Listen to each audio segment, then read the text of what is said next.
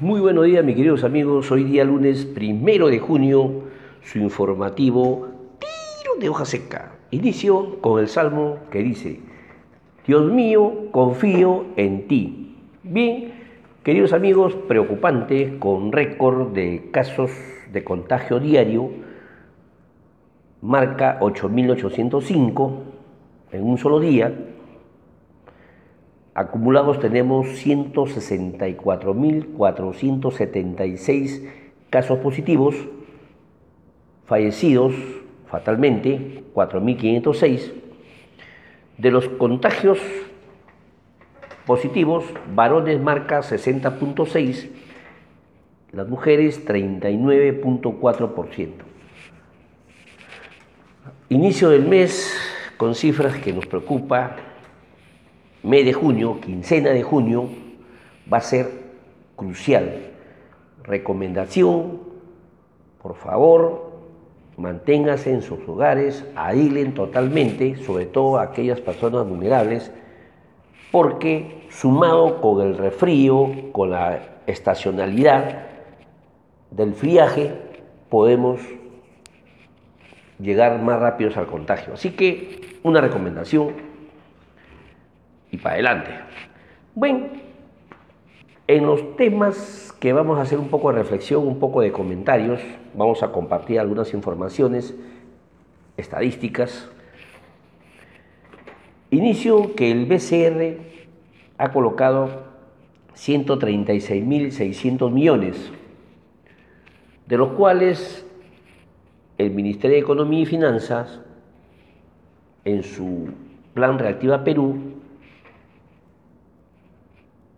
ha agregado 30 mil millones para mejorar dicho programa, pero con detalles que venimos siempre eh, emplazando, que debería incrementarse a 100% la garantía de préstamos, porque los pequeños empresarios son los que mayor albergan y requieren de este acceso.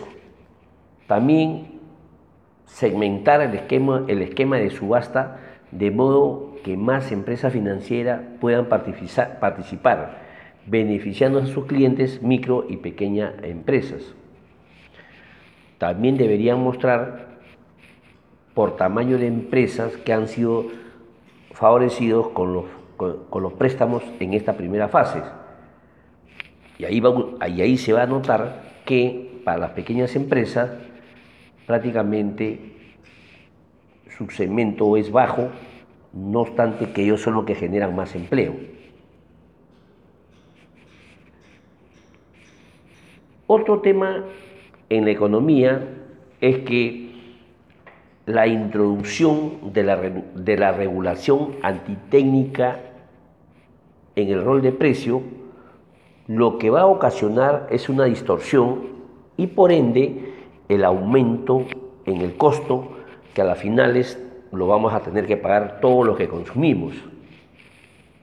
Otro detalle en la economía es que el Ejecutivo ha desembolsado 1.4% en bonos y subsidios, es decir, 14 mil millones. Los que no hemos sido favorecidos tanto la familia como las empresas, hemos tenido que recurrir, en algunos casos, para las familias, al CTS, a, su retiro y a las AFP respectivamente. En caso de las empresas, al no tener ingresos, han tenido que recurrir a sus patrimonios para poder cumplir.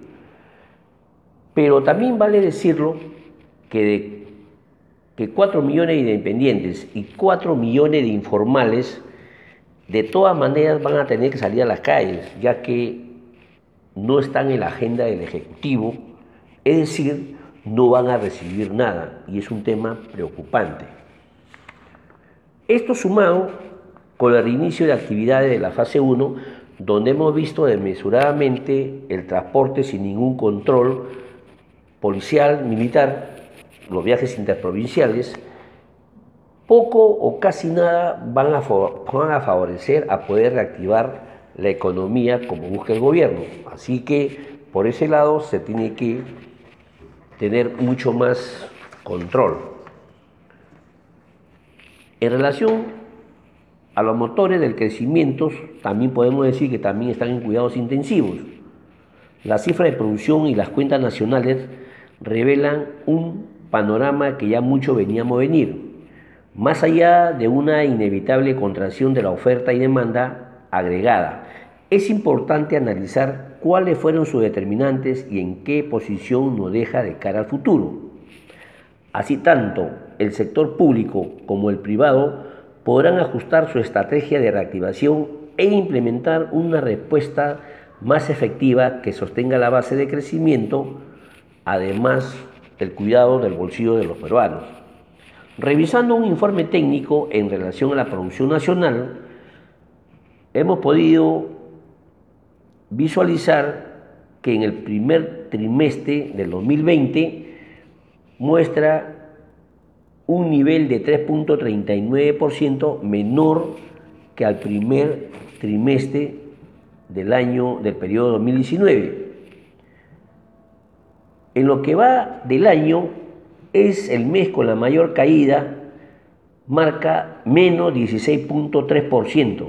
Obviamente esto obedece pues a un conjunto de factores desencadenados por la pandemia, con la consecuente declaratoria del estado de emergencia, los sectores productivos paralizados, miles de empleos estancados y una mayor presión financiera en empresas y hogares impactaron en gran medida la oferta de los sectores productivos y la demanda por medio de la inversión y el consumo privado. Otro detalle que, cabe mencionar o resaltar es el sector agropecuario. Fue uno de los pocos que creció durante el primer trimestre marca 2.8 hacia arriba, obviamente impulsado por la solidez y continuidad de la producción agrícola y la pecuaria respectivamente.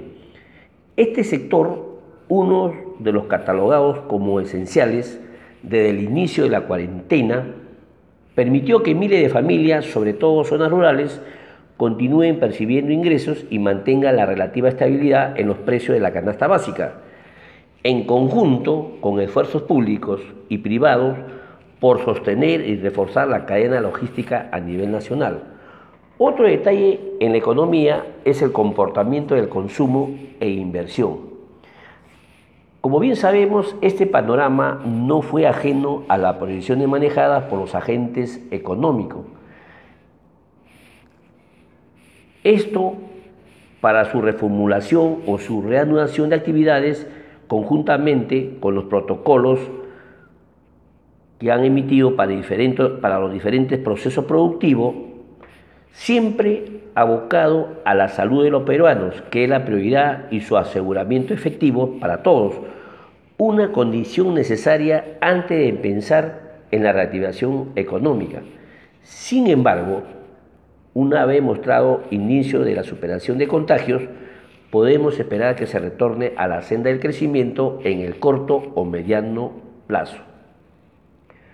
Otro, otro detalle, otras cifras que se ha podido revisar en relación al PBI trimestral publicado por el Instituto Nacional de Estadística, tanto el consumo como la inversión privada han sufrido duros golpes en este primer trimestre, por caídas en total menos 14.9%,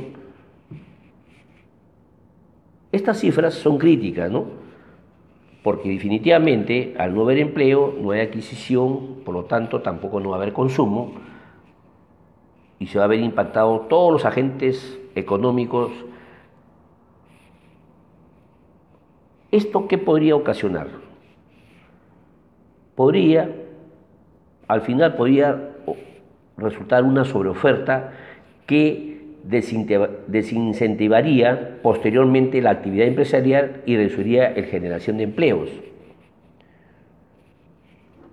Nuestra economía, definitivamente, estamos pasando los peores momentos y las secuelas se harán notar, como le expliqué, en una, en una magnitud de impacto y su prevalencia del día a día en el bolsillo de los ciudadanos.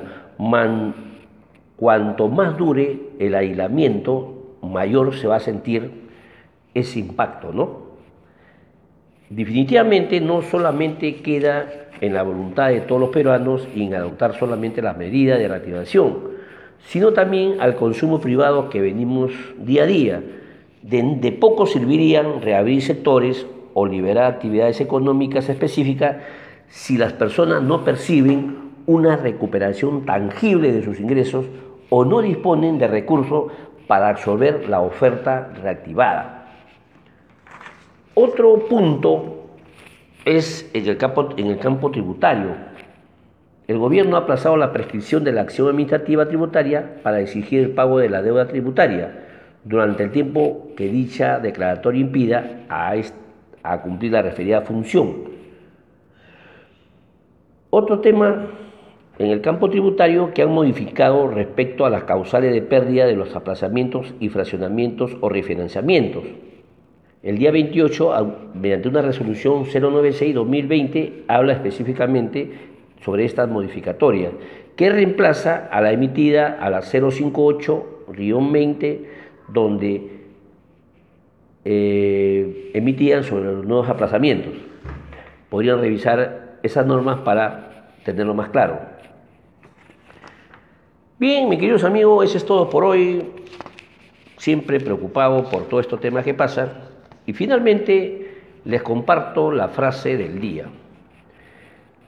La vida es una obra de teatro que no permite ensayos.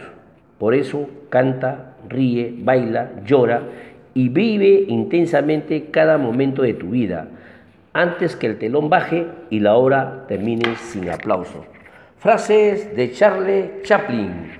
Yo no salgo de casa a guardar la distancia lavarse las manos y como la recomendación al inicio, quincena de junio, es alto voltaje, así que por favor a cuidarnos bien, no ayudemos con la estacionalidad de la gripe que se avecina, así que por favor, lo más vulnerable, hacer una cuarentena efectiva. Bien, mi querida amiga, oiga, pero acá estaba justo en los últimos momentos viendo la productividad de los congresistas, preocupante. En estos laxos de actividad del Congreso se han dedicado 63% en proyectos de ley solamente referidos a pensiones, a pensiones, a pensiones, básicamente a los retiros AFP. Los temas de deudas de acaparamiento menores y los temas políticos de coyuntura casi nadie se ha tocado. O sea, temas de asunto de productividad, 63%, en lo que es pensiones y retiros AFP. O sea, preocupante. También el Congreso solamente llegan a discutir todo el tema que nosotros sabemos ya, pensiones y retiros. Así que saquen sus propias conclusiones y a tener bastante cuidado en relación a lo mencionado. Bien, mis queridos amigos, eso es todo por hoy. Hasta mañana. Dios mediante. Gracias.